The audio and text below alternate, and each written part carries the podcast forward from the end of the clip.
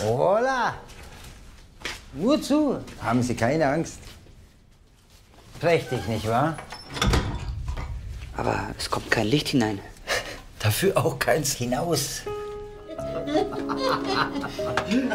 Und was führt Sie nun zu uns?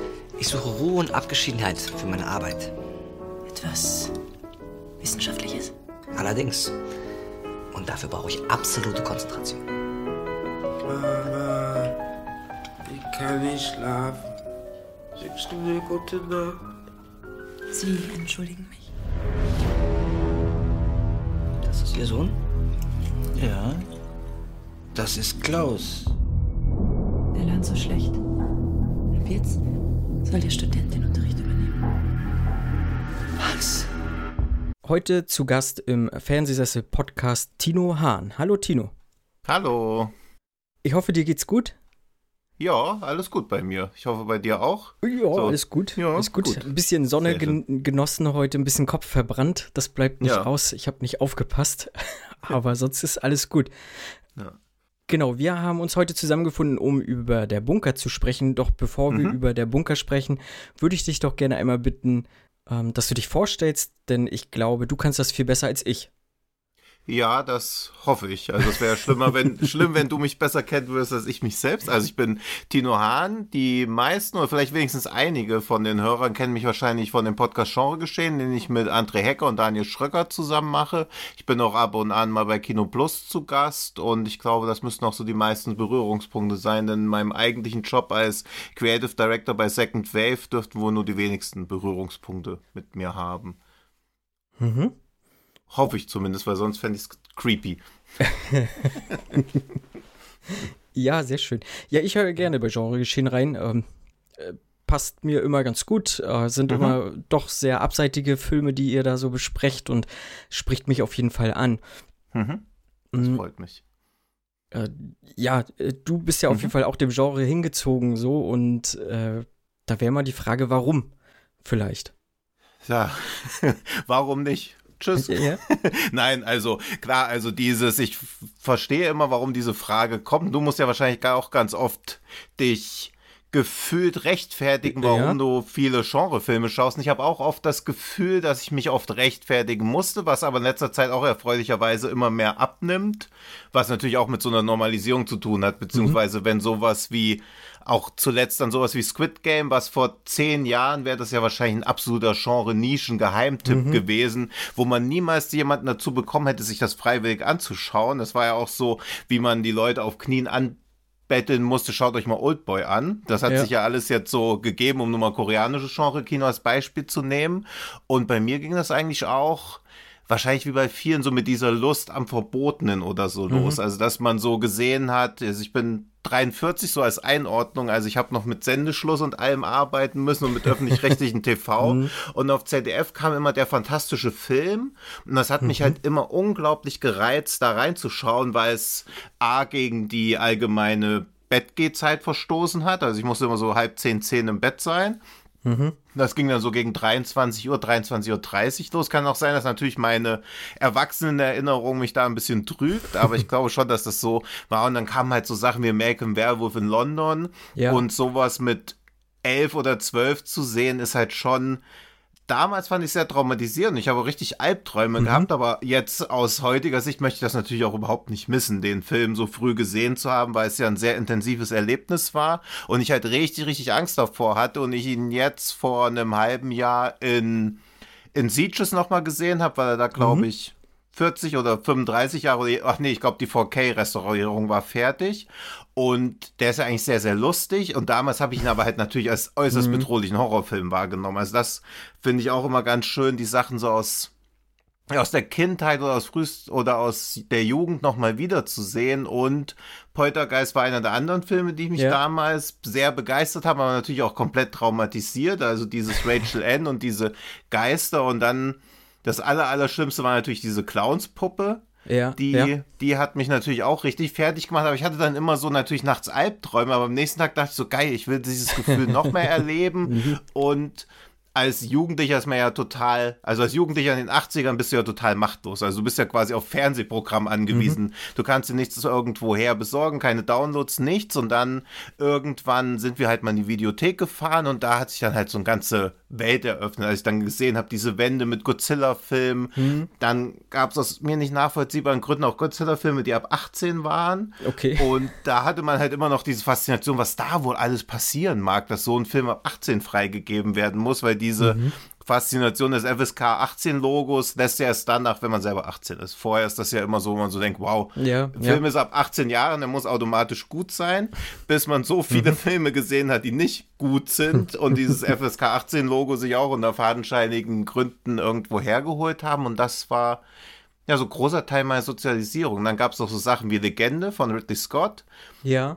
Und mein allererster Kinofilm war halt das letzte Einhorn, der jetzt nicht so ein klassischer Genrefilm ist, der mich aber damals auch zutiefst beeindruckt hat, weil ich als ich war sechs oder sieben, als ich den im Kino gesehen habe. Und als sechs, sieben Jahre kannst du so ein Gefühl von Melancholie und Nostalgie. Also der Film ist ja unglaublich traurig mhm. eigentlich und auch so sehr nachdenklich. Dieses Gefühl konnte ich natürlich in keiner Weise irgendwie für mich verarbeiten oder beschreiben. Es war einfach so überwältigend, dass ich auch so dachte, krass, sowas will ich einfach so häufig wie möglich erleben. Und das war, glaube ich, sowas, was mich geprägt hat, weil wenn das anders losgegangen wäre, hätten mich Filme vielleicht auch einfach nur so als eine von vielen weiteren Freizeitaktivitäten beschäftigt, aber ich habe quasi mhm. immer wieder so diesen Kick gesucht. Mhm. Ja, bei mir war es, glaube ich, mein Vater, der mich da so ein bisschen zu hingebracht hat. Mhm. Ich habe, äh, der hat viele Actionfilme geguckt und da kam das irgendwie automatisch. Ich durfte dann auch viel mitgucken, Gott sei Dank. Und wir hatten noch eine hm. Videothek. Äh, da war ich dann aber zu jung, dann, um mhm. äh, mich, sag ich mal, bedienen zu können. Aber er hat viele Filme auch behalten nach der Auflösung. Und, Ach, er hatte selber die Videothek. Ja, genau, wir hatten selber ja, die okay, Videothek. Das ist ja ähm, Paradies. Und äh, er hat dann relativ viel behalten, äh, so von diesen ab 18er Sachen, auch viel mhm. Horror. Mhm. Und da hat man dann reingeguckt und mit zehn Jahren, sag ich mal, dann kam, da war so die Zeit für mich mit Scream. Da fing Scream ah, an. Ja, okay. Ich bin ein bisschen, bisschen jünger als du. Und ich wollte das unbedingt gucken. Ich habe auch das VHS dann bekommen. Ähm, damals aber noch die 16er-Fassung. Mhm. Und äh, zu der Zeit lief auch Buffy an. Das war tatsächlich mhm. so ein einschneidendes Erlebnis. Ähm, zuerst mhm. der Film ähm, von, von Whedon, der jetzt nicht so mhm. geil ist, aber der hat ja doch schon auch auf jeden Fall Genre-Elemente mit drin gehabt. Und dann mhm, halt die mhm. Serie, die habe ich geliebt, ne? Ähm, und äh, ja, so ging so die Richtung ins Horrorgenre und dann halt, so wie du sagst, man probiert aus, man sucht halt irgendwie dann auch diese Grenzerfahrung und hm. irgendwann stößt man an ein Noé oder so und dann weiß man, was ja. da abgeht, ja. Ja, und ich merke das jetzt auch wieder gerade, wo, also ich schaue schon seit längerem natürlich indische Filme, aber mhm. gerade jetzt, wo man die Möglichkeit hat, die im Kino zu sehen und diese auf der Leinwand, also dieser Überwältigungsfaktor mhm. war für mich schon immer, dass irgendwas passiert, wo ich so überwältigt bin. Das ist natürlich so in dieser jugendlichen Sturm- und Drangfall natürlich leider oft auch so Gore gewesen, wo ich inzwischen ja. auch denke, puh. also ich finde es okay, wenn man als Jugendlicher denkt, krass, da ist viel Gore. Wenn man es als Erwachsener immer noch denkt, ist vielleicht irgendwas mhm. so in der filmischen Sozialisierung schiefgelaufen, wenn das immer noch so der der Hauptattraktivitätsfaktor mhm. ist für Filme. Und deswegen, also ich bin eigentlich recht klassisch sozialisiert worden, eben weil die Bezugsquellen wenig vorhanden waren. Sowas wie Krieg der Sterne, ja. das natürlich, also ich habe als erstes das Imperium schlägt zurückgesehen, natürlich auch dann mhm. nicht alles verstanden, aber wen interessiert irgendwie mit zehn Jahren die Handlung von so einem Film, wenn Ad-Ads rumlaufen? Also es war ja reines Spektakelkino. Man hat dann irgendwann die Filme nochmal in der richtigen Reihenfolge gesehen und dann halt so gemerkt, okay, da steckt auch eine richtige Handlung dahinter. Vorher war es halt einfach nur ja. geil. Und ich weiß noch, ich habe den auch in der Videothek ausgeliehen, den reingeschobenen Videorekorder geguckt und dann habe ich die Kassette sofort rausgezogen, bin rüber zu den Nachbarn gerannt und konnte auch so kaum vor Aufregung reden, weil ich halt gesagt habe, wir müssen das unbedingt anschauen. Mhm. Und sowas hatte man dann immer noch, weil damals war halt der schöne Vorteil, du wusstest ja gar nichts über die Filme. Du hast dieses Cover gesehen, hast ja dann ausgemalt, was das sein könnte, aber wusstest halt überhaupt nicht. Auch bei so Filmen wie Excalibur, wo man halt ja. so denkt, okay, das ist so ein heiteres, heiteres Ritterabenteuer und dann ja. ist auf einmal so ein düsteres für für Jugendliche ja auch kaum mhm. oder für Kinder, ich weiß nicht, wie alt ich da war, ich würde sagen zehn oder zwölf oder ich, es war für mich kaum verständlich, warum das so düster ist, warum alle mhm. so mies drauf sind, weil ich so dachte, ey, ihr seid Ritter, ist so ein super geiles Leben und mhm. dann ist es auf einmal so eine düstere Sinnsuche. Und das hat mich aber auch immer fasziniert, so quasi das, was man was man eher erfüllt als verstanden hat. Also es ist ja bei vielen Genrefilmen so, oder das ist zumindest das, was ich an Genrefilmen mag. Also mir ist es wichtiger, ein bestimmtes Gefühl, dass ein bestimmtes Gefühl mir geweckt wird, als eine bestimmte Atmosphäre aufgebaut wird, als dass ich am Ende denke, ah, okay, so löst sich die Geschichte eigentlich auf. Also ich mag eher auf eine Reise mitgenommen werden, eher so Gefühle erweckt zu werden, als dass jemand versucht, mir eine geile Geschichte zu erzählen. Wenn natürlich beides zusammentrifft, ist natürlich Ja. perfekt. Ja. Aber ich bin immer ein bisschen ernüchtert, wenn Leute dann irgendwas schauen und so denken, ja, atmosphärisch war das gut, aber das Ende fand ich doof. Wo ich immer so denke, ja, aber es war doch, bis dahin war es doch geil. Natürlich ist ein scheiß Ende immer noch ein scheiß Ende, aber dass ein atmosphärischer und unterhaltsamer Film, der einen irgendwie eine bestimmte Aura mitgibt, dann auf einmal ein schlechter Film ist, weil das Ende schlecht ist, da war ich noch nie so ein Fan von. Deswegen kann ich mir halt viel so auch in diesem, ja, nicht im Experiment, obwohl ich mag auch so experimentellere Filme, aber sie sollten halt nicht experimentell um, der, um des Experiments wegen sein, Ja. was ja halt auch sowas wie, wie hieß der denn, Long Live, nee, nicht Long Live the Flash, dieser südamerikanische Kannibalenfilm, wo man halt auch nur Oh, so dachte, nee, okay, Weiß ich nicht. Mhm. jetzt das, also ich weiß, was du hier probierst, aber Mhm. das ist ja einfach nur rumexperimentieren, um zu schauen, wie viel man verstören kann, aber es erzeugt Mhm. dann einfach nur noch so eine Langeweile. Also das ist auch immer so ein Faktor, Mhm. der mir recht wichtig ist, dass, dass ich bei Horrorfilmen nicht denke, dass sie so bewusst edgy sein wollen. Oder bei Genrefilmen generell. Mhm. Ja. Ja. ja, kann ich nachvollziehen. Also ich glaube, ja, bei mir, ja, Gefühl und Atmosphäre auf jeden Fall muss ich auch, äh, bei mir meistens beides. Ich glaube, wenn die Atmosphäre geil ist und ich da irgendwie einen Zugang zum Film kriege, ist es auch für mich immer ganz angenehm zu gucken. Aber klar, wenn ich halt irgendwie an, an meine Gefühle gepackt werde, dann stören mich so mehrere Sachen auf jeden Fall nicht. Ähm, Das sehe ich bei mir auch so. Und du hast auch angesprochen, so diese, dieser Überraschungseffekt. Äh, das hast du als Kind oder als Jugendlicher ja deutlich mehr gehabt. Und heutzutage, ich sag mal, du weißt, der Film ist von, keine Ahnung, jetzt Robert Eggers äh, zum Beispiel, The Northman, du weißt schon so ungefähr, wie man den vielleicht einordnen kann. Du, ne, man beschäftigt sich ja irgendwie mit Filmen ein bisschen mehr, ein bisschen weniger, aber so halb kann man ja doch irgendwas einschätzen und ähm, dann wird man leider vielleicht nicht mehr so ganz überrascht und das ist vielleicht manchmal ein bisschen schade, umso schöner, wenn er dann doch irgendwie vielleicht überrascht, ne? Ja, ja, deswegen versuche ich auch gerade so im Genrebereich mir jetzt auch echt wenig Mhm. Trailer anzuschauen. Und der Vorteil, wenn man viel auf Filmfestivals geht, Ja. es gab auch oft keine Möglichkeit, sich drüber zu. Mhm. informieren. Also sowas mit Norseman-Infos wird man ja unweigerlich bombardiert, ob man Genau. jetzt will oder nicht. Also man kann sich ja nicht mal aktiv davon fernhalten, außer Mhm. man vermeidet komplett irgendwelche Filmwebsites, was ja aber auch nicht wirklich in Frage kommt.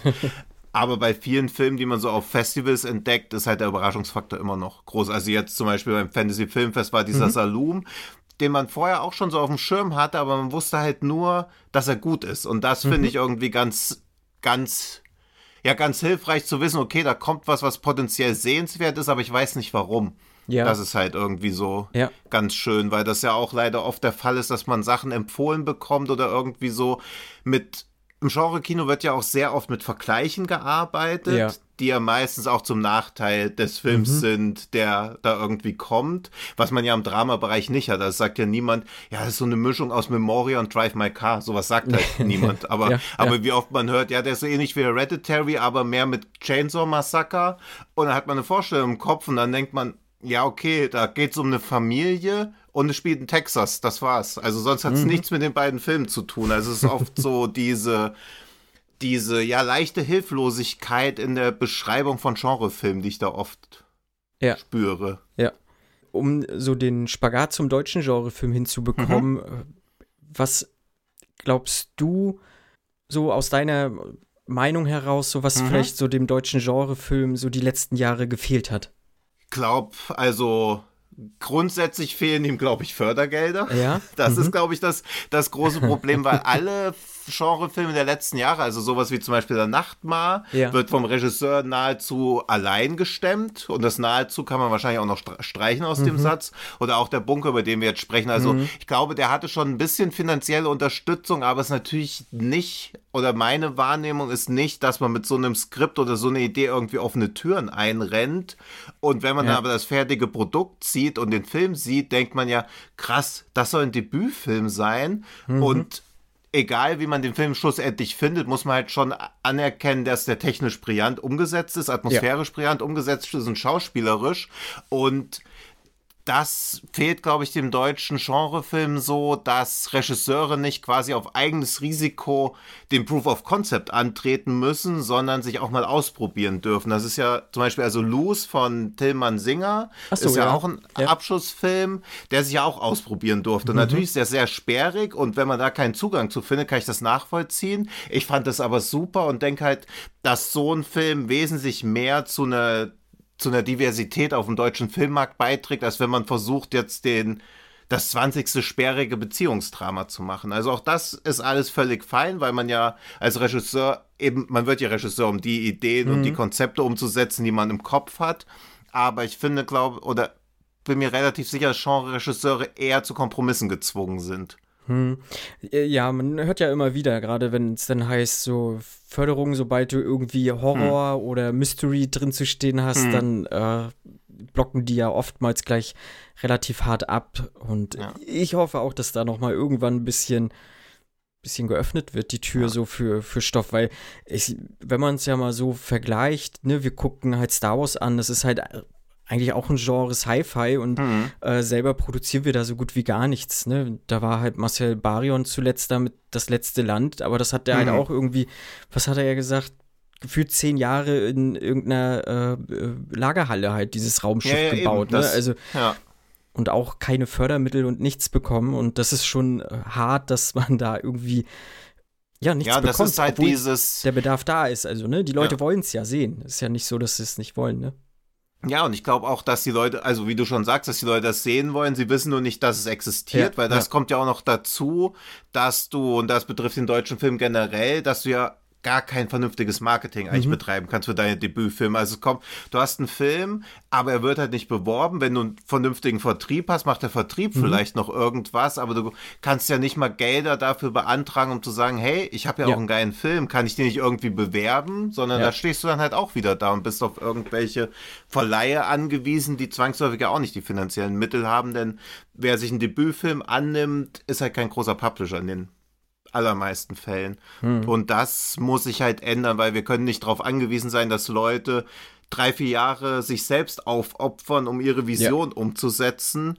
Und dann muss man auch noch hoffen, dass die Visionen sich auch so umsetzen lassen, dass sie nicht irgendwie vorher resignieren oder das Geld, was sie sich zusammengespart haben, dann trotzdem nicht reicht, mhm. weil das beim Film ja sowieso schon häufig an Selbstaufopferung beziehungsweise es ist ein enorm kräftezehrender mhm. Job aber dass man das quasi als gegeben voraussetzt, damit Genrefilm in Deutschland überhaupt entstehen kann, das finde ich halt. Also das ist ein klares Versäumnis von der von den Förderanstalten ja, und du ja. siehst ja jetzt auch daran, dass Netflix oder so sich so Stoffe kauft. Also sowas Blood Red Sky finde ich nicht gut, mhm. aber das hätte auch ein deutscher Kinofilm werden können. Ja klar, auf jeden Fall. Und natürlich hätte er da nicht diesen weltweiten Erfolg gehabt, sondern wäre so mhm. aufgefasst worden, wie es er verdient hätte eigentlich. Ja. Ja. Aber er hat halt diese Plattform gefunden, hat da funktioniert. Mhm. Und sowas, sowas darf man sich halt auch nicht wegnehmen lassen. Oder auch sowas wie Dark. Also da genau. muss nicht Netflix kommen, um sowas zu produzieren. Wenn sowas wie Babylon Berlin funktioniert und mhm. das produziert werden kann, müsste auch sowas wie Dark produziert werden können. Und das genau. war ja noch nie auch nur ansatzweise angedacht, von öffentlich-rechtlichen auch mal sowas zu produzieren. Nee, ich glaube, da, ja, gefühlt öffentlich-rechtliche ist so äh, Alward natürlich gerade so ein bisschen, mhm. auch mit Slöborn dann halt ja. drin, aber der hat ja ich sag mal, der hat halt auch schon einen gestandenen Namen, so gerade im Genrebereich. Ja. Und der weiß, glaube ich, auch, wie er dann an die Leute bei den öffentlich-rechtlichen ran muss, mhm. um das halt zu kriegen. Ja. Ähm, aber ja, klar, sehe ich auch so. Ähm, ja, ja, eben, also Albert ist ja halt diese leuchtende Ausnahme. Also alles, genau. was er anpackt, wird gut oder zumindest genau. sehenswert. Ja, also das ja. alles, was er in den letzten Jahren gemacht hat, war echt gut und tadellos. Und er hat auch ja so ein mehr oder weniger Kernteam an Leuten, mit denen mhm. er so mhm. zusammenarbeitet. Also er hat sich ja auch quasi seine eigene, was hat er sich da geschaffen? Ja, schon sein eigenes Reich oder seine mhm. eigenen, also er weiß, wie er innerhalb dieser Regeln genau. super gut funktionieren kann aber das musst du ja auch erstmal erlauben können. Also wie wirst du da als Outsider ja. oder als Neueinsteiger irgendwie hinkommen? Ja. Und das ist halt super schwierig. Das stimmt. Also natürlich meine laienhafte Meinung. Ich habe noch nie einen Film gemacht, also ist ja klar, dass wir jetzt nur auf ja, genau. bestem Wissen und Gewissen genau. und nicht in diesen ganzen Förderentscheidungen drinstecken. Nein. Aber wenn man sieht, was alles in Deutschland gefördert wird, was Mhm. viel Kohle macht, das finde ich alles legitim. Also klar würde ich so denken, ey, sowas wie, wie Fuck You Goethe 3 braucht keine Fördergelder, aber wenn es die Kohle wieder reinspielt, why not? Also das finde ich völlig Genau. fein. Film ist auch immer ein kommerzielles, im Idealfall ein kommerziell erfolgreiches Produkt. Aber es werden ja auch viele Filme produziert und mit Fördergeldern, wo du halt siehst, okay, die werden ja fast mutwillig irgendwo im TV auch versendet. Also, dass Fördergelder in irgendwas reinfließen, was im WDR dann um 23.40 Uhr an einem Donnerstag läuft, da könnte man halt auch mehr mit Genre experimentieren, weil der Bedarf ist ja zwangsläufig da. Es muss nur Ja. dieser negative Beigeschmack weg. Und da bin ich auch überfragt, wo der eigentlich wirklich herkommt, denn in den 20er Jahren mit Nosferatu oder der Golem oder Metropolis, also Deutschland war Genau. ja mal quasi hat Genrefilm erfunden, Ja, mehr ja. oder weniger, oder war zumindest in der Speerspitze dabei und irgendwann ist halt dieser Beigeschmack gekommen, ohne dass aktiv deutsche Filme was dazu beigetragen haben. Es wurde Mhm. halt einfach irgendwie aufgehört.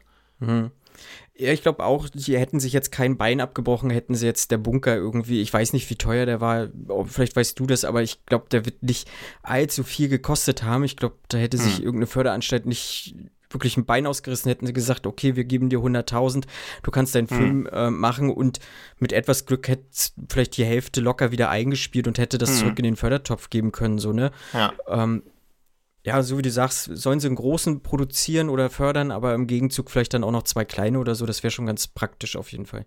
Ja, oder halt Nikias hat ja vorher auch diese zwei Kurzfilme Ja, genau. gemacht. Und wenn man sich die anschaut, weiß man ja, wenn man halbwegs über einen halbwegs vernünftigen Geschmack verfügt oder eine halbwegs Mhm. gesunde Einschätzung, erkennt man, okay, da ist jemand, der wirklich Talent hat, der will jetzt Genrefilme machen, völlig fein, lassen wir ihn mal machen, aber das ist jemand, den wir fördern müssen und vielleicht will er irgendwann ja auch was anderes machen. Genau. Also das ist ja auch so dieses, dass sie ja nicht mal das Geld irgendwie jemandem in die Hand drücken und dann zittern müssen, kommt da überhaupt was Vernünftiges bei raus, sondern es ist ja über jeden Zweifel erhaben gewesen. Also deswegen bin ich ja auch sehr, ja, schon, eigentlich schon fast frustriert, was für eine unbedeutende Rolle der eigentlich spielt. Eben weil sowas ja komplett untergeht und dann auch nirgendwo mehr aufzufinden ist. Also das ist ja echt sehr, sehr schade, dass deutsches Genre, selbst unter Leuten, die sich mit deutschem Genre oder mit Genrefilmen beschäftigen, ja teilweise so Geheimtipps sind. Ja, das stimmt. Und, und vor, oder ich glaube,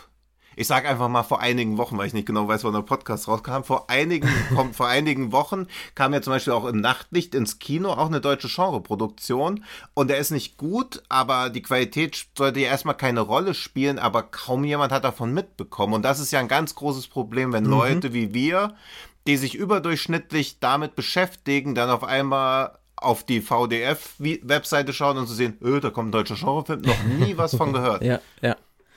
Ja. Und das ist halt echt ein großes Problem, diese Sichtbarkeit. Ja, das stimmt. Ähm, der Regisseur Krios, äh, nee, Chrysos, Entschuldigung, der hat ja jetzt auch einen neuen Film gemacht. Ähm, Mhm.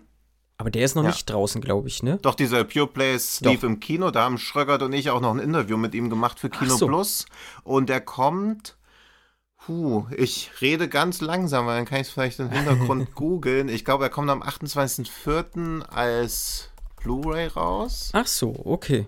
Vielleicht korrigiere ich mich innerhalb der nächsten 20 Sekunden. Es bleibt spannend. nee, 28. April kommt er raus. Ah, sehr gut. Ja. Und er ist halt auch wieder wahnsinnig gut. Okay. Ist aber gleichzeitig. Und ich sehe gerade das Blu-ray-Cover vor mir. Da steht halt oben am Rand, äh, also mit, mit, mit, mit pinkem Hintergrund, steht neues deutsches Genre-Kino. Und man weiß nicht, ob das eine Warnung sein soll oder ein Prä- Qualitätsprädikat. Äh, ja, das, äh, ja, also weiß wer ich weiß. Mhm. Ja. Und das halt auch wieder, also ich verstehe schon diese, warum Verleihe da irgendwie natürlich Mhm. so Prädikate draufkleben, aber da steht halt drauf, es ist eine Kreuzung aus The Lobster und The Wicker Man. Und Okay. ich verstehe beide Vergleiche, aber dass das auch eine Erwartungshaltung weckt, die möglicherweise enttäuscht wird, ist natürlich auch klar. Mhm. Also das ist beim Marketing echt immer, wenn man so wenig Möglichkeiten hat, kann es halt leicht ins Auge gehen. Hm. Ja, auch hier bei der Bunker, sag ich mal, gab es ja auch irgendwie den Vergleich äh, Lynch und Helge Schneider, Ja. wenn die einen Film gemacht hätten. Mhm. Wie siehst du das? Äh, ich habe jetzt von Lynch wirklich fast gar nichts gesehen. Muss ich dazu sagen. Ich kann das gar nicht irgendwie bestätigen oder so. Ich hätte, wenn dann, einen anderen Regisseur in den Raum geworfen. Äh, Helge Schneider kann ich nachvollziehen, wobei ich Helge Schneider immer noch mal ein bisschen mehr drüber finde, so im insgesamt. Ja. Äh, aber wenn ich diesen Vergleich so sehe, ich glaube, Spiegel oder Stern hatte das dann rausgehauen. Spiegel war das, Spiegel, ja. genau. Ich finde, das schadet dem Film. Also die- in dem Sinne schadet es Mhm. dem Film irgendwie. Oder, oder ich sag mal, das sind dann zwei Hausnummern, die muss der Film erstmal gerecht werden. Dann. Mhm. Ich finde, das wird er auch, aber natürlich ist es schon so, dass man dann vielleicht sogar noch mehr erwartet. Also ich wüsste halt auch Ja. gar nicht, was der Film noch mehr bieten solle, weil er in dem, was er machen will, ja, also aus meiner Sicht schon nahezu mustergültig ist. Aber natürlich, wenn du es mit dem für viele Leute besten oder einen der Top 5 Regisseure vergleichst Ja. und mit einem Komiker, den die meisten Leute auch entweder als den lustigsten Komiker bezeichnen oder als den schlimmsten, Ja. weil bei Helge Schneider gibt es ja auch, da, Genau. das lässt ja niemanden kalt. Das ist dann natürlich klar, so eine Erwartungshaltung, aber ich finde den Vergleich schon halbwegs treffend, weil der Film es immerhin so halbwegs einlöst und man dann auch eher noch so ja schon sich drauf gefasst macht, dass der Humor halt irgendwie so absurd ist. Und gleichzeitig hat der Film ja immer noch so eine unglaublich bedrohliche Aura. Also man erwartet ja die ganze Zeit, okay, schlägt das jetzt irgendwie um? Wird das Ja. lustiger? Wird das drastischer? Wo geht das hin? Also diese Unberechenbarkeit, die sowohl bei Helge Schneider drin steckt, als auch bei David Lynch, finde ich, steckt auch in der Bunker drin.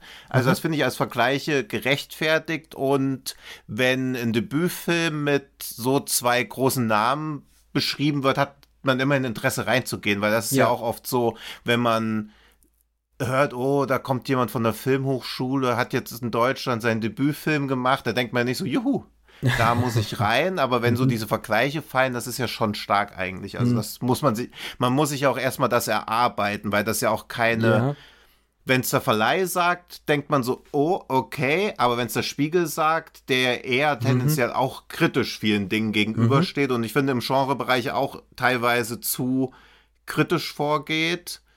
Also ich erinnere nur an sowas wie die Skull Island Review, wo drin stand, dass da teilweise Menschen brutal sterben, wo ich so denke, ja, okay, aber es ist halt ein Film mit Monstern, Ja. das ist kein, Krit kein Kritikpunkt, der jetzt überhaupt angebracht werden sollte, weil der Film, wenn man ihn kritisieren will, auch noch genug andere Punkte bietet. Also es wird schon immer sehr harsch vorgegangen, aber wenn der Spiegel sagt, hey, das ist wie David Lynch und Helge Schneider, ist das ja ein Qualitätsprädikat. Also das, sowas würde ich halt eher aufs Cover zum Beispiel draufdrucken. Ja, i- ich persönlich hätte ihn eher mit so einem Lantimos noch verglichen.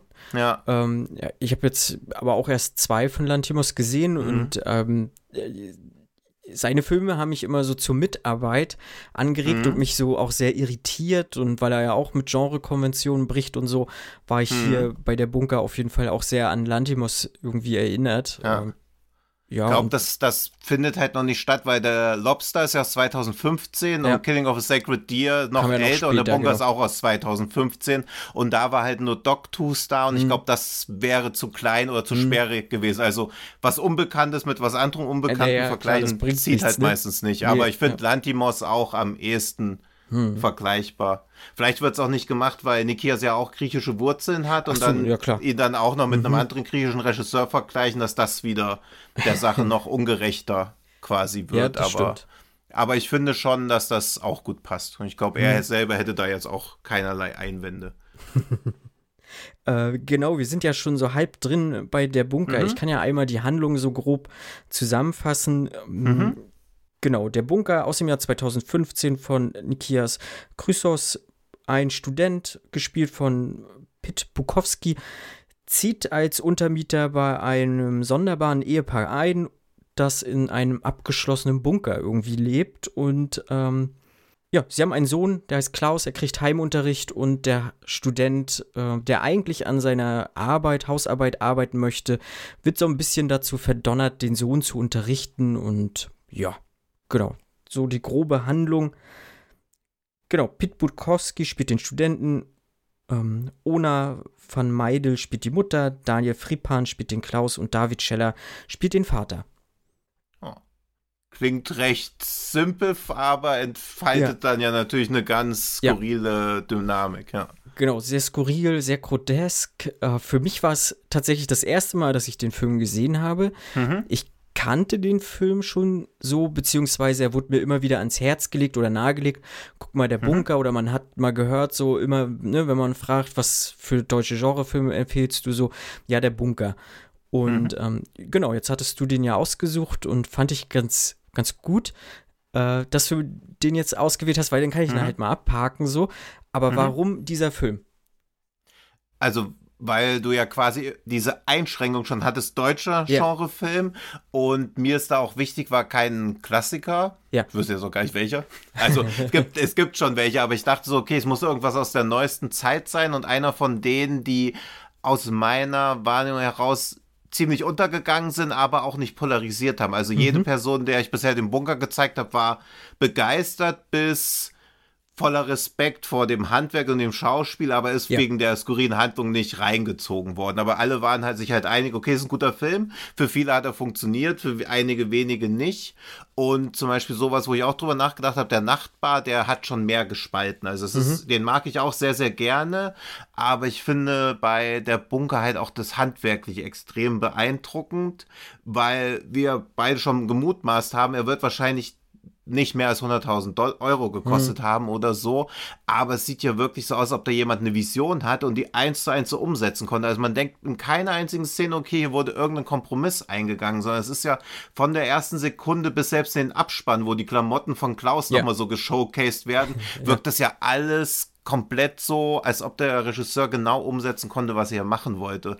Und auch diese Lichtästhetik, die der Film hat. Also im Abspann werden ja allein neun Leute, die für Lichtgestaltung zuständig waren, was halt auch wahnsinnig ist. Also wie, wie das alles funktioniert, wie diese Räume gleichzeitig komplett grotesk aussehen, aber natürlich auch irgendwie vertraut. Also er schafft es ja sehr gut, diese Spießbürgerlichkeit irgendwie auf den Punkt zu bringen und nicht wie Loriot das gemacht hat, so harmlos, sondern Ja. ich glaube, inzwischen hat sich das ja eher so umgewandelt, dass eigentlich so diesen, ich glaube, das war bei Millennium oder so, dieser Serie, wo dieser Claim war, fürchte deinen Nachbarn wie dich selbst. Ah, ah, ja. Und das ist ja so mhm. ganz, also so, der Serienkiller wohnt ja irgendwie nebenan. Also Mhm. diese, auch was durch so reale Verbrechen wie Armin Maivis oder Fritze oder so, dass er quasi das Haus nebenan, wo niemand denkt, da passiert irgendwas Schlimmes, das ist halt das, wo wirklich die skurrilen Sachen passieren, die schlimmen Sachen. Mhm. Und klar, der Bunker steht im Wald, da sind auch keine Nachbarn da, aber du merkst ja von Anfang an diese Bedrohlichkeit, die sich auch so,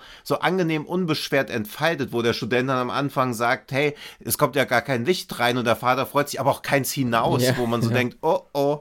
Aber gleichzeitig ist er auch so freundlich. Also er hat Ja. so diese, wo er dann auch ihm dann sagt, er macht ihm ein Fußbad. Also es hat so viele unangenehme, lustige Mhm. Stellen, wo du die ganze Zeit so denkst, okay, wenn es jetzt in so einen Hardcore-Torture-Porn umschlagen würde, würde es mich auch nicht überraschen. Ich glaube nicht, dass es so sich entfalten wird, aber diese Unberechenbarkeiten, das Mhm. finde ich, kriegen viele Horrorfilme oder viele Genrefilme einfach gar nicht hin, dass sie unberechenbar sich anfühlen oder dass man immer denkt, hey, wie geht das denn jetzt hier weiter? Weil natürlich hat auch der Bunker eine relativ klassische Struktur, aber was innerhalb dieser Struktur passiert, ist halt aus meiner Sicht völlig unvorhersehbar.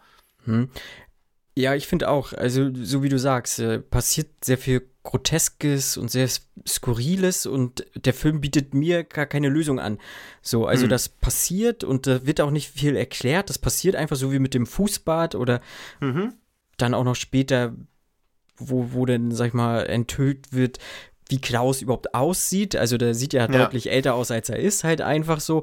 Und das wird nicht großartig erklärt. Das wird auch von, Hm. von dem Studenten einfach so hingenommen und der fragt nicht wirklich nach, außer einmal kurz beim Alter. Ja, du siehst ja ein bisschen älter aus, aber, Mhm. aber der nimmt ja einfach alles so hin, als wäre das so gegeben in dieser ganzen Welt, dass da nur Ja. sowas passiert. So. Und das fand ich ganz nett. Das hat mich natürlich irgendwo irritiert, so weil man anderes gewohnt ist, aber das fand ich Mhm. so in diesen Kosmos, den, den der Bunker mir da zeigt, fand ich das schon echt stark. Also das Ja. äh, muss ich sagen. Und ja, Licht hast du ja auch angesprochen. Gerade zum Ende, wenn das so switcht zwischen Rot und sehr kaltem Mhm. Licht, das fand ich auch stark. Das, äh, Ja. das war auch einfach willkürlich. Das hatte auch keine, äh, kein Grund, warum das jetzt auf einmal, also für mich war jetzt kein Grund erkennbar, warum das jetzt hier so switcht und ähm, fand Ja, ich stark, als hat mir gefallen, ja. Also aus dramaturgischen Gründen Ja. findet der Switch natürlich statt und ich finde auch spannend, dass man ja am Anfang, oder so ging es mir zumindest beim ersten Sehen, dass ich halt so dachte, okay, der Student ist das Problem oder Ja. so der Eindringling in so eine Familie, weil er ja auch schon, also Pit Bukowski hat halt auch so eine wahnsinnige Aura. Ja. Also es ist krass, Ja. der wirkt so. Ich war vor ein paar Monaten bei einer anderen Filmpremiere und da kam er auch rein und Mhm. dann auch so, man denkt wieder so, oh krass und setzt sich halt neben jemanden, redet so die ganze Zeit, dann lief der Film und dann wurden am Ende, also dann wurden irgendwie Schauspieler auf die Bühne gebeten und dann habe ich erst gemerkt, dass der Typ, neben den sich Bukowski gesetzt hat, der Schauspieler von dem Film war, den ich gerade gesehen so. habe. Also, aber den so auf der Leinwand natürlich auch krass Mhm. fand, aber als ich ihn dann wieder im Saal gesehen habe, dachte ich so, okay, irgendein Typ, aber Bukowski wirkt halt wie so eine Erscheinung. Also ich finde den echt krass von der ganzen Mhm. Aura her. Und deswegen dachte ich, okay, vielleicht entwickelt sich das so in die Richtung, dass dieser Student in so eine heile Familie eindringt, aber dann merkt man, okay, die haben auch irgendeinen an der Murmel und es entspinnt sich dann ja eigentlich auch daran, dass er einen Knödel Ja, zu viel genau. nimmt. Und dann denkt man so, okay, der Student ist hier der normalste, aber wie du ja auch sagst, er hinterfragt das alles nicht. Was ich aber auch irgendwie ganz interessant finde, weil man sich ja da auch so fragt, wie würde man sich selber in dieser Situation verhalten? Und natürlich, wenn man mal alle Genrekonventionen weglässt, natürlich das Beste immer abhauen. Genau. Aber Genau. das bleibt ja in Filmen immer sowieso außen vor. Deswegen wird ja in einem Slasher auch nie kurz mal ein halbes Jahr nach Australien geflogen, um da halt sich in einem Hotel zu verstecken, es bleiben alle vor Ort. Und deswegen war ja das ja quasi auch gar keine Option, dass er abhaut. Und wenn man sich dann überlegt, okay, wie würde man sich selber verhalten, dann finde ich sein Verhalten leider auch gar nicht so abwegig. Also er wird ja dann auch immer mehr, ja nicht so eine Geisel, aber er wird ja auch immer mehr in diese Welt so reingezogen, die ja so abstrus irgendwie ist. Und dann will er ja dann auch, dann hat er auch einmal seine große Idee und man denkt halt, okay, er ist halt wahrscheinlich super, super smart, aber dann macht er auch nur einen Ja, Strich ja, aufs Blatt ja, ja. wo man dann denkt, okay, ist es jetzt, also ist das nur ein skurriler Einfall, was auch lustig wäre, aber ich glaube, den Film irgendwie ein bisschen unterschätzen würde, oder ist der Student halt auch einfach auf eine andere Art und Weise völlig irre im Kopf und passt irgendwie auch gut zu dieser Familie, nur sie beiden passen irgendwie nicht zusammen. Ja. Also da treffen ja einfach verschiedene Arten von Wahnsinn, Irrsinn Ja. oder so aufeinander und diese Dynamik, die sich daraus entfaltet, weil der Vater ja auch offenkundig sich für so super smart. Also er sagt ja noch einmal so, ja, wenn Sie mal reden wollen, ich habe auch Diplome und so Menschen kennt man ja auch aus dem richtigen Leben. Mhm. Das sind ja einfach alles nur überspitzte Charaktere. Also so jemand wie den Vater kennt, fürchte ich, jeder Ja. von uns, die sich für so smarter und lustiger Ja, und ja. gewandter fühlen. Und oft ertappt man sich auch dabei, shit, so wirklich bestimmt auch auf andere Leute. Also das ist ja auch manchmal, wenn man so drei Gags macht und niemand lacht, denkt man auch so, ja. okay. Und der Vater hat schnallt's halt nur Mhm. nicht. Also diese Schamlosigkeit, die er da hat. Die Mutter ist dann sowieso immer sehr, sehr ominös. Und Klaus ist halt Klaus. Und das ist halt auch so gut. Also ich musste ja natürlich, natürlich ist der auch super lustig. Also ich musste echt immer wieder, also ich habe den jetzt bestimmt Okay. acht, neun Mal gesehen. Also ich musste immer wieder richtig viel lachen. Und auch, wo der Vater dann sich so als Clown ver verkleiden, so diese Witze erzählen. Weil auch da merkst du, okay, das ist ein, eine Abendprogrammgestaltung, die wird nirgendwo stattfinden. Gleichzeitig findet man sie aber unglaublich realistisch und das weiß ich an Filmen und auch an Genrefilmen insbesondere sehr zu schätzen, wenn sie einen komplett glaubwürdigen Mikrokosmos erschaffen. Also wenn ich nie denke, äh, das ist jetzt irgendwie strange, sondern ich denke, so, ja, okay, klar, das ist die Welt, so ist das, so funktioniert das alles. Und dann, also ich finde das Ende von der Bunker auch gut, aber es wäre mir fast egal, wie so ein Film endet, weil ich bis dahin Einblicke haben durfte in eine Welt, die nicht existiert, von der ich aber denke, dass es sie gibt. Das finde ich halt immer sehr bereichernd Ja. bei Filmen. Ja, der hätte auch einfach enden können. So, ich glaube, das wäre auch ein, Ja. auch ein okayes Ende auf jeden Fall für den Film gewesen. Und ähm, Ja. ja, so wie du sagst, so wie er da Witze vor, vorliest, die auch kaum lustig sind, aber du, du, du Ja. lachst halt selber, weil es einfach so, so skurril ist und wenn, weil er sich halt auch noch verkleidet oder beziehungsweise anmalt Mhm. Und so und mehr oder weniger nur über seinen eigenen Witz lacht und äh, das fand ich auch also das äh, fand ich auch ganz gut. Mhm. Äh, auch wie gesagt, mehrere Sachen haben mir sehr, sehr gut gefallen. Und äh, auch wie er sagt, äh, er geht in seine Bibliothek. Dabei sind das ja nur irgendwelche Zettel, die da so liegen. Und ähm, ja. Ja. klar, er hat irgendwie mehrere Diplome, aber er vergibt ja auch selber noch irgendwie ein Diplom. Wer weiß, wer ihm Mhm. seine Diplome halt ausgestellt hat.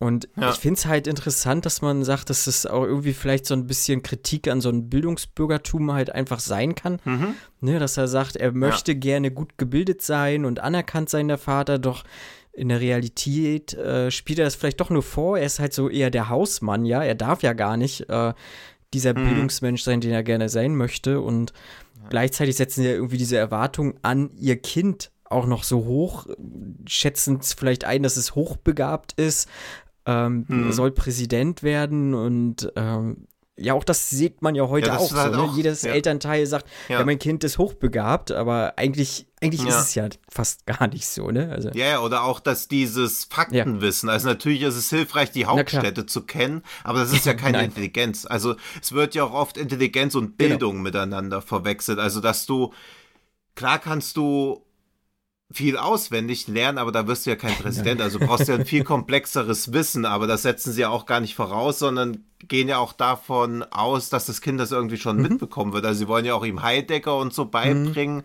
aber es ist so wahllos rausgesucht, wie dieses, ich weiß nicht, vor 10, 15 Jahren gab es immer diesen Bestseller, wo alles, was du wissen musst, also Bildung, alles, was du wissen musst, das Ja. war so ein tausendseitiges Buch. Und natürlich ist das totaler Bullshit.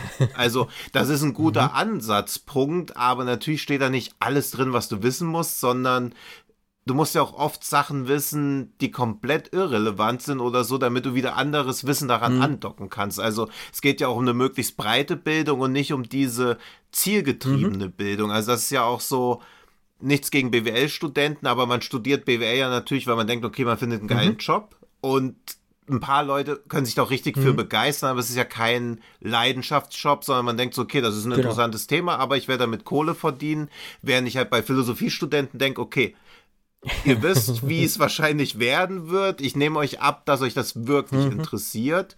Und da musst du ja im Idealfall eine Balance finden. Ja. Und bei ihm wird ja einfach nur, du brauchst das, also so, so Fragmente an Wissen reingepumpt. Und er soll ja nicht mal Kanzler werden, er soll Ja, ja. Präsident werden. Also Ja. das ist auch noch so komplett abstrus von einem komplett fremden Land. Also auch da ist das Ziel. Das Ziel ist nicht nur unrealistisch, es ist unerreichbar. Mhm. Es ist egal, was er macht. Er ist nicht in Amerika geboren, er kann gar nicht Präsident werden. Das ist halt nochmal so absurd. Also auch das mag ich, diese doppelte Bildungsbürgerkritik. Mhm.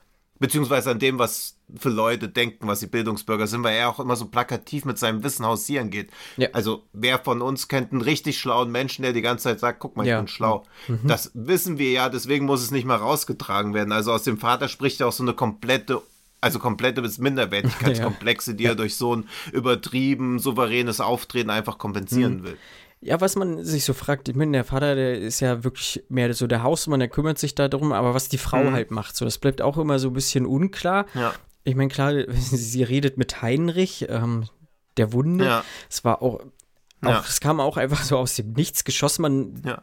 Wo man auch so denkt, also es ist natürlich eine super geile Idee, wo man auch noch so denkt, krass, als ob das nicht alles schon Ja. reichen würde, jetzt kommt noch so ein Ja. Layer drauf. Also das mag ich auch, dass der Film so übervoll ist, dass, dass er halt keine Angst hat, weil ich glaube, jedem, der irgendwie an Ideen rumarbeitet, denkt immer so, boah, ich habe in meinem Leben nur drei Ideen, die kann ich nicht alle auf einmal Ja. verballern. Und dass dann so Leute sich trauen, hey, ich mach das noch und Ja. das noch und das noch, ich baller Ja. alles rein. Es kommen schon wieder neue Ideen oder so, sowas bewundere ich auch gerade bei einem Debütfilm, die ja oft eher spärlich und spröde wirken und nicht so voller Leben und voller Ideen. ja, also da passiert auf jeden Fall immer was bei der Bunker. Das äh, auch, wie gesagt, er arbeitet, der Student äh, arbeitet an seiner Arbeit und dann kommt halt die Frau rein und inspiriert ihn zu neuen Ideen, sagen wir es mal so. Also es Ja. kam halt auch wieder einfach aus dem Nichts. Also so wie vieles da. So, das finde ich, äh, das macht der Film wirklich stark. Also das hat mich, hat mir sehr gut gefallen. Genau, ja, Klaus, ich sag mal so, der ist ja, sieht ja offensichtlich älter aus, als, als er ist. Also er, der Schauspieler ist ja auch 30 Jahre irgendwie gewesen zu dem Zeitpunkt und äh, er beharrt halt, dass er acht Jahre ist. Hat dich das, als du es das erste Mal gesehen hast oder so, hat dich das gestört? Oder jetzt, jetzt so generell, wenn du das siehst?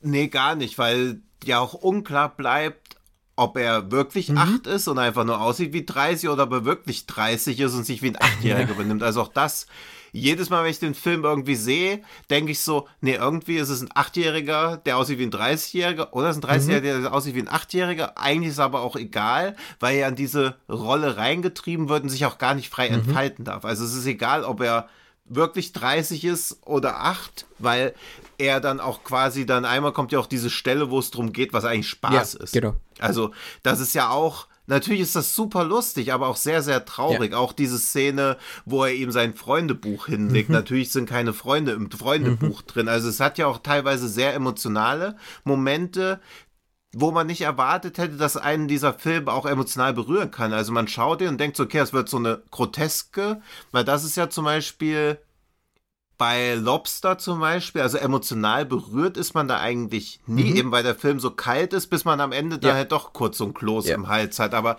das ist ja so auch so Lantimos, dass man eher er ist halt kalt und nüchtern. Er ist halt wie so ein, wie so ein Skalpell ja. eigentlich. Also er ist ja. sehr unerbittlich, aber er will ja keine Gefühle mhm. wecken oder so.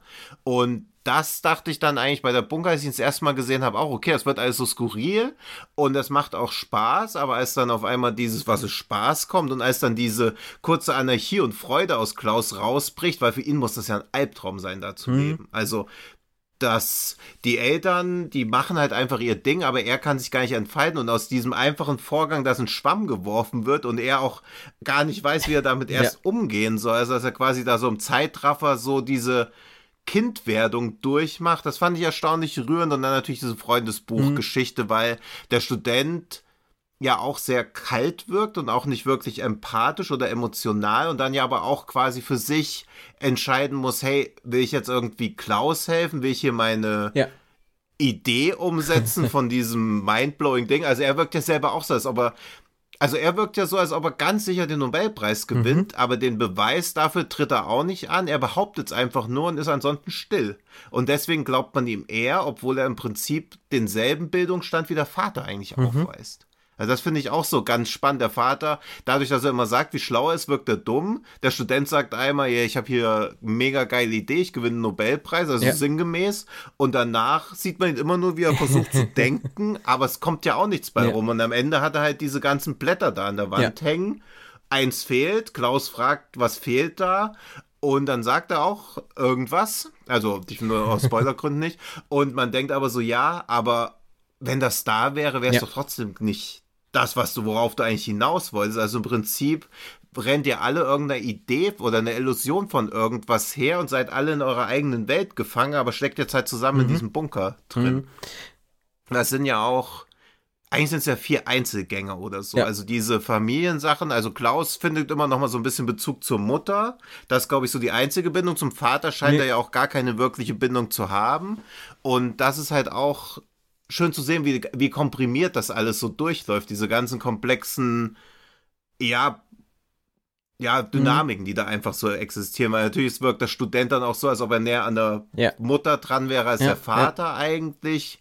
Dann wird der Vater dann zwischendurch auch mal sauer, weil er sich auch ja, wahrscheinlich impotent mhm. oder quasi als der Mann des Hauses untergraben fühlt, weil er dann auf einmal nicht mehr weiter unterrichten darf, was ja auch so einem, also der Vernichtung seines ganzen Lebenswerkes gleichkommt und er auch gar nicht weiß, wie er damit ja. umgehen soll. Das ist nämlich auch so, man denkt die ganze Zeit, es kommt so eine Gewalteruption, mhm aber sie bleibt ja auch irgendwie aus. Also sie bleiben ja trotzdem alle so, so Stadtmenschen oder so, die halt wissen, okay, wir, wir würden uns gern prügeln, aber wir dürfen das nicht. Das wurde uns von der ja. aberzogen, dass Gewalt eine Lösung ist. Und das mag ich auch, wie sehr man die ganze Zeit denkt, okay, jetzt zieht doch mal einer das Messer oder jetzt, wenn er noch einen Knödel nimmt, kriegt er irgendwie ein Messer, eine Gabel in die Hand gestochen. Es bleibt mhm. einfach immer aus. Also es ist die ganze Zeit so, dass man so denkt, okay, worin kulminiert das hier eigentlich mhm. alles? Und gerade wenn man so viele Genrefilme schaut, und ich merke das auch immer auf Festivals, wie eigentlich der Ablauf immer das gleiche ist. Also wie ermüdend das ist, so drei, vier konventionelle Genrefilme zu schauen, weil man halt weiß, okay, jetzt passiert ja, ja. das, jetzt gibt es am Anfang einen Mord, da muss ich mir 30 Minuten angucken, wie die Charaktere aufgebaut werden. Wenn es klappt, mag ich die wenigstens. Wenn es nicht klappt, denke ich so, boah, warum habt ihr nicht einfach mit dem mhm. Mittelteil angefangen? Dann finde ich, dass Horrorfilme sich auch oft für den langweiligsten Weg mhm. entscheiden, wenn sie irgendwie mehrere Alternativen haben. Es war auch so ein bisschen mein Problem mit X, dass der eine spannende Handlung aufmacht und dann gegen Ende ist aber auch, weil er immer noch ein Slasher sein muss, wird halt auch erstmal 20, 25 Minuten rumgelaufen, gejagt, gestorben, geschrien, ohne dass die spannenden Ideen aus den ersten zwei Hälften, also so, aus den okay. ersten zwei mhm. Dritteln aufgegriffen wird, wo man so denkt, puh, also da wäre so viel drin gewesen und ist immer noch ein guter Horrorfilm, aber er hätte halt die Möglichkeit gehabt, auch noch irgendwelche sozial, also irgendwelche gesellschaftlichen Statements besser zu verfestigen, die er am Anfang aufmacht, aber die fallen halt einfach runter, weil er diese Genrekonvention erfüllen mhm. muss. Und da finde ich, scheißt der Bunker halt einfach völlig drauf. Ja. Der zieht einfach sein Ding durch. Ja, der zieht sein Ding durch und äh, das, ja, ich wiederhole mich, aber das passt echt gut. Ja. Äh, auf X bin ich auf jeden Fall. Ja, das gespannt. ist halt das Problem, wenn man wenn man Filme gut ja. findet, dann wiederholt ja, man sich halt ja. oft in dem, weil man halt weniger Kritikpunkte hat. Also mir würde auch, selbst wenn ich so versuche, möglichst ausgewogen zu sein und irgendeinen Kritikpunkt zu finden, aber der Soundtrack ist mega gut. Auch. Also ich fand auch schon, dass man so in den ersten drei Sekunden wusste, okay, hier kommt irgendwas, was zumindest handwerklich mhm. formell richtig, richtig geil wird, weil ja schon dieses Theme irgendwie erklingt und dieser Gang durch den Schnee. Und da wusste man schon so, oder man hatte schon die gute Hoffnung, okay, das wird was, wo man sich drüber freuen wird, dass man das gesehen hat. Ob es jetzt wirklich wie eine Bombe einschlägt oder nicht, aber es war auf jeden Fall was, wo man nicht schon wieder sich nach 30 Sekunden dachte, ja, ja. nein, schon wieder ja. so ein 0815. Hatte ich aber auch, so wie er dann durch den Schnee geht und mhm. ja, das Theme erklingt, so mit diesen äh, ja, mhm. leichten Elektronik oder Synthie-Vibes, so, ja. ähm, da bin ich sowieso für zu haben, so und das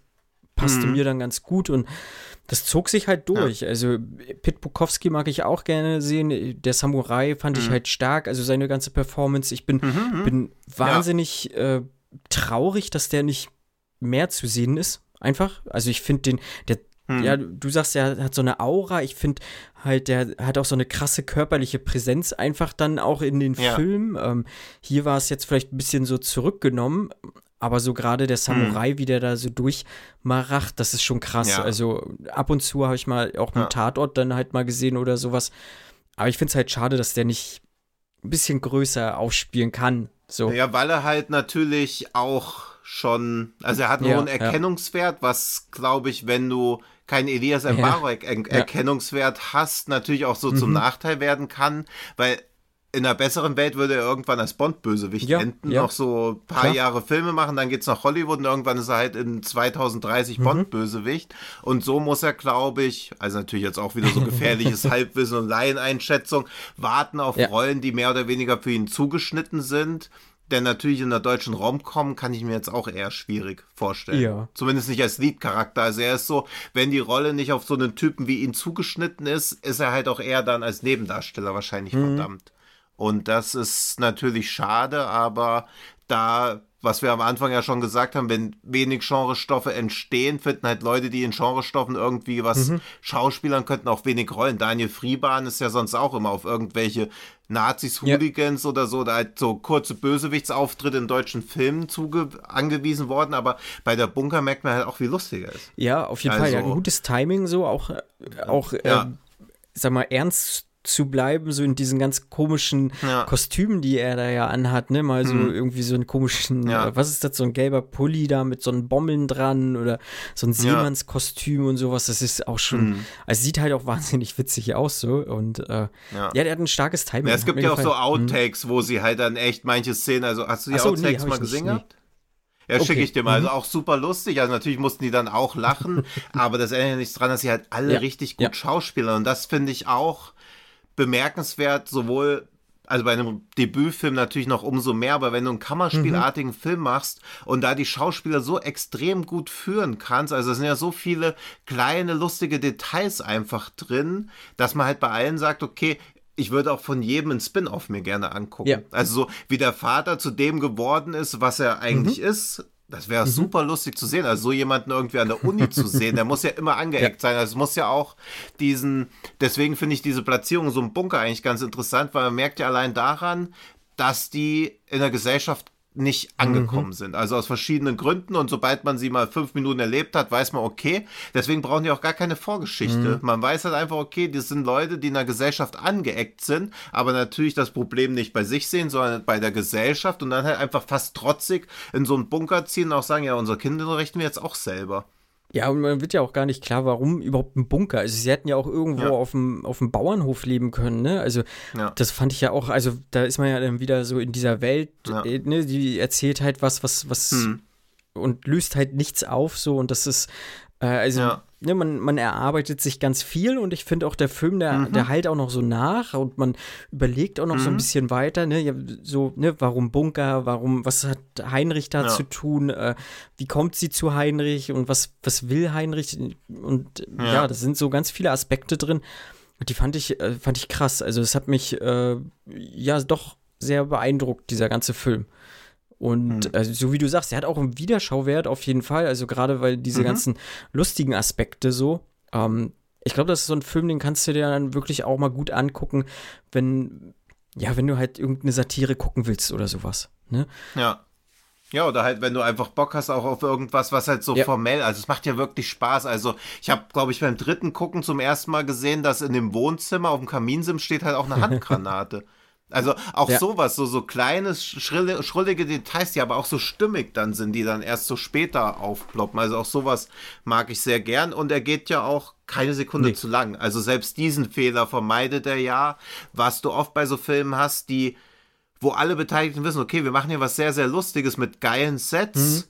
Wir bleiben einfach mal zehn Minuten zu lange in Ja, irgendeiner Sequenz hängen oder so. Aber auch das, dass der so zackig das alles durcherzählt, trotzdem die Sets irgendwie abfeiert und auch diese gesamte Atmosphäre in der Zeit erschaffen kann, weil er ja auch, also er beginnt ja auch damit, er hat keinerlei Nebenhandlung, es ist einfach Genau. nur diese Handlung. Also es ist so unglaublich fokussiert Ja. und komprimiert, was ich halt auch mag. Und selbst diese kurz aufkeimen, also eigentlich ist es auch keine Liebesbeziehung, sondern es ist ja auch einfach nur eine, was ist das, eine Zweckgemeinschaft oder auch eine Manipulation schon wieder, wo man ja auch denkt, oh nein, wenn da jetzt so eine Liebesgeschichte entsteht, also man, man, beim ersten Mal denkt man vielleicht immer so im Viertelstundentakt, oh nein, wenn der Film jetzt diesen Erzählfaden ein bisschen verfolgt, dann verliert er vielleicht Impact, aber er macht nie diesen Fehler.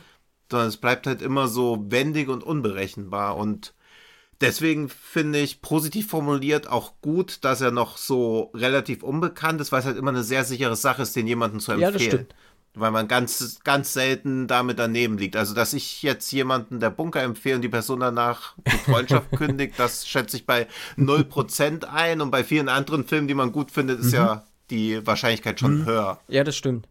Also, Ja, gerade aus dem Ja. Genrebereich auf jeden Fall. Also, weil da, ja, so wie du sagst, ne, empfiehlst einen Film Gore-Menschen und äh, ja, und dann, Ja, und das ist auch so ein, also ich habe den halt auch mehr Leuten, die kein Genre-Kino gucken, weil ich auch gar nicht, also ich finde, es ist ein Genrefilm, aber du weißt, warum ich jetzt so sage, dass er auch nicht unbedingt ein richtiger Genrefilm oder so ist, eben weil er ja sich so zwischen mehreren Bereichen so locker Ja. bewegt, aber auch vielen Leuten, die einfach nur gute Filme Mhm. gucken wollen oder irgendwas Ungewöhnliches sehen wollen, alle sind so, ja, geil. Und das ist ja im Prinzip, glaube ich, auch das, was uns beide ausmacht. Ich rede jetzt einfach mal für dich. Du darfst aber gleich auch widersprechen, dass wir in erster Linie wollen wir Genau. gute Filme sehen und dann mögen wir noch Genre. Aber es ist ja nicht so, dass wir Genrefilme gucken wollen und wenn da mal was Gutes, freuen wir uns, aber ansonsten war es halt immer noch Horror. Mhm. Also so, so ist es ja nicht. Also ich verzeihe Horrorfilmen mehr als Mhm. anderen Genres, aber trotzdem denke ich ja nicht, geil, ich hatte jetzt eine geile Zeit, es war ein Mhm. Kackfilm. Also das passiert ja trotzdem nicht. Aber ich bin halt von einem Drama schneller abgenervt, weil ich finde, ein Drama hat man oft schon gesehen. Man weiß, was funktioniert, was nicht funktioniert. Und wenn da Sachen passieren oder Storylines passieren, wo ich so denke, das fühle ich jetzt nicht, dann ärgert mich das mehr, als wenn ein Horrorfilm irgendwie versagt, weil ein Horrorfilm immer noch diese Suspension of Disbelief hat oder so, die ja beim Drama ein bisschen mehr verloren geht, je nachdem von der Ausrichtung. ja, im Drama ist ja auch dann diese Manipulation oder so, die dann da halt stattfindet. Ja. Man weiß ja schon auch dann teilweise oft so, worauf es dann hinauslaufen will oder soll. Und Ja. klar, beim Horrorfilm ja auch irgendwo. Aber ja, so wie du sagst, man möchte ja eigentlich gute Filme sehen und ähm, das kann ich Mhm. auf jeden Fall für der Bunker so sagen. Das ist für mich ist das wirklich ein Mhm. sehr guter Film gewesen. Ich finde den wahnsinnig stark auf fast allen Ebenen und ich Mhm. habe eigentlich keine Kritikpunkte so. Ähm, klar, das ist jetzt kein Film, wenn man es so irgendwie im Bewertungsmaßstab setzt. Das ist jetzt nicht mein Lieblingsfilm, dass ich den jetzt, äh, keine Ahnung, Mhm. volle Punkte geben würde oder so. Aber Mhm. ich finde den trotzdem äh, wahnsinnig stark und ähm, Ja. hat mir sehr gut gefallen. Ja, bei mir ist er halt in so einer. Oh, sorry, Alles gut. Das, das. bei mir ist er halt so, also ich finde auch schon, dass er so zu meinen, jetzt nicht Top 5 Ja. Lieblingsfilmen, aber ich glaube, wenn ich so Top 25 oder so, würde ich, glaube ich, schon lange drüber nachdenken.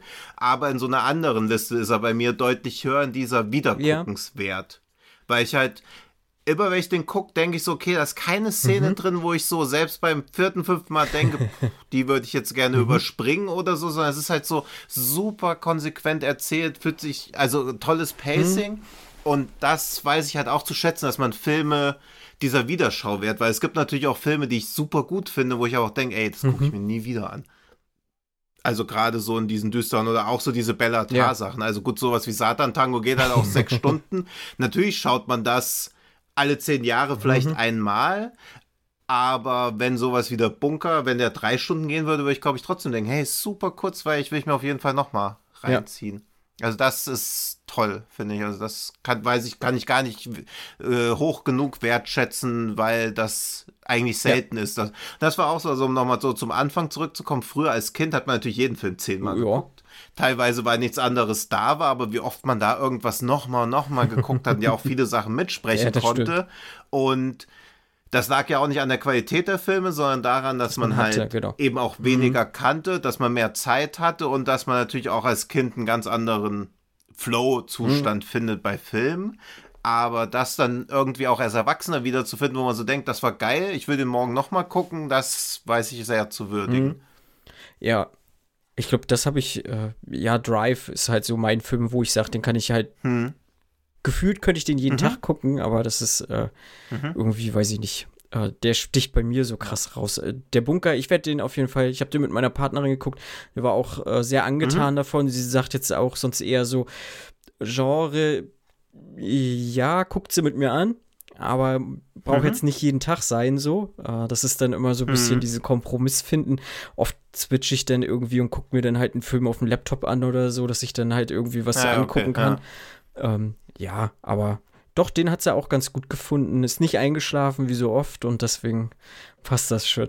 Ja, toll. Was, was gibt's schöneres Lob, als wenn jemand Genau. nicht einschläft? Genau. Ja. Ähm, Ja. Hast du noch was auf deiner Liste zu stehen oder möchtest du noch unbedingt irgendwas zu deinem Nee. Bunker sagen? Nee. Nee, ich glaube, es ist Genau, alles. ich glaube, wir glaub ich, wir sind. Also ich glaube, wenn jetzt nicht rausgekommen ist, dass wir denken, man sollte mal ein Auge riskieren, dann weiß ich nicht, Ja. was. Ja, Dann dann kann ich meine Frage. Sind die Leute vielleicht selber kann ich meine abschließende? Frage mir ersparen. Sollte man der Mhm. Bunker gesehen haben, äh, ich glaube von uns beiden auf jeden Fall ein, ein großes Ja. Mm, Mhm. Tino, hast du noch irgendwas, was du sonst noch vielleicht gerne empfehlen möchtest, was so gerade aktuell läuft? Äh, irgendwie ein cooles Projekt, was ihr so gerade am Start habt noch oder was kommt? Puh, also am Start Ja. halt Genregeschehen ist immer am Start, was aktuell läuft. Wann kommt der Podcast? Da bin ich mir noch gar nicht so sicher, um ehrlich zu sein. Dann, dann, aber auf jeden Fall Memoria gucken. Der kommt, glaube ich, ich glaube entweder am 4., 5., Okay. 5., 5., 12., 5., also irgendwie um den Dreh rum, um dir auch mal eine Deadline zu geben, aber ich glaube, das ist weit das genug im Ja. Vorfeld. Ja, also Memoria, Memoria. auf jeden Fall anschauen. alles klar. Ja. Ja, super. Vielen Dank, dass du da warst. Tino, hat mir sehr viel Spaß gemacht. ja, ebenfalls. Danke, dass ich da sein durfte. Ja, gerne, gerne. Und ähm, ja, wie gesagt, vielen Dank. Äh, hat mir sehr gefallen, auch der Film. Und Mhm. äh, ich verabschiede mich und wenn du möchtest, kannst du gerne noch ein paar letzte Worte an die Hörerinnen und Hörer richten. Ja, Sie guckt euch den Bunker an. Tschüss. Wenn Sie unserem Ciao. Ein bisschen was beibringen könnten. Sie sind doch Akademiker. Ein paar Stunden.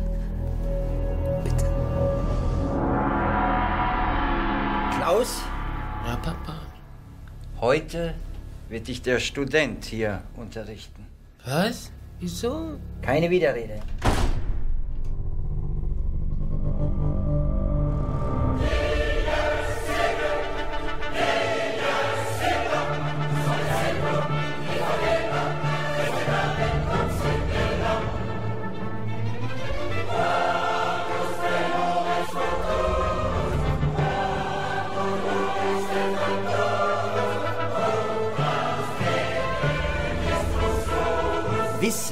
Ist die Explosion der Neugierde. Wissen ist das Licht in der Finsternis.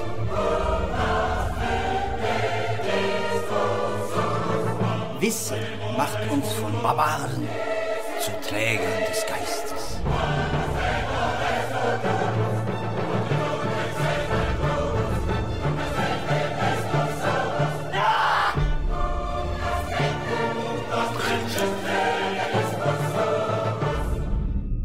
Hauptstadt von Frankreich? Brüssel. Nein, Hauptstadt von Frankreich. Kreta. Nein, Hauptstadt von Frankreich. Italien. Nein, Hauptstadt von Frankreich. Paris. Nein, Haupt... Ja.